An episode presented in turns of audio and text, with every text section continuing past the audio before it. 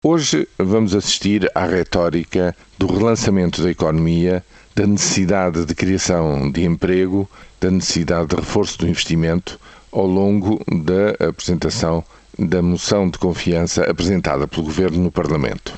No fundo, trata-se de dar a ideia, e talvez por isso mesmo é que se avança com esta iniciativa política, dar a ideia de que há um novo governo com a remodelação há um novo ciclo político que se abre agora, depois de se ter feito o que era essencial, o que era doloroso, digamos assim, que foi toda a política de ajustamento baseado numa grande austeridade que recaiu sobre a população ativa e a população em geral nos últimos dois anos. Mas uma coisa é a retórica, uma coisa é o discurso, outra coisa são as medidas que efetivamente são tomadas. E o dia de ontem foi muito rico nessas medidas. E o que é que elas apresentam? O que é que elas apontam e abrem?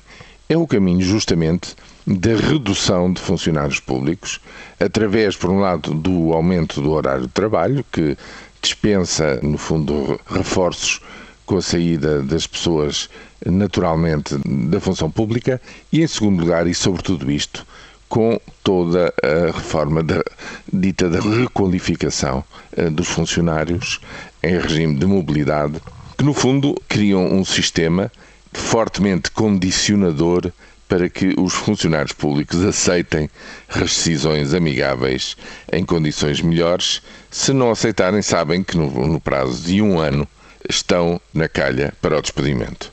Resta saber se tudo isto é considerado constitucional pelo Tribunal que aprecia estas coisas. Mas para já, a vontade política está aqui expressa nas votações do dia de ontem pela maioria e, no fundo, traduz uma, eh, digamos, uma linha que vai continuar e que se vai aprofundar na proposta de orçamento para 2014, orçamento do Estado.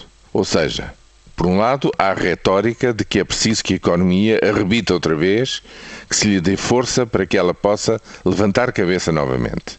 Mas há um conjunto de medidas que, efetivamente, em nome do troço final necessário de ajustamento em termos de contas públicas, vai ser efetivamente um troço final ainda com caráter fortemente recessivo. E é isso que, sem dúvida alguma, pelas votações de ontem, se percebe que vai marcar o Orçamento de Estado para 2014.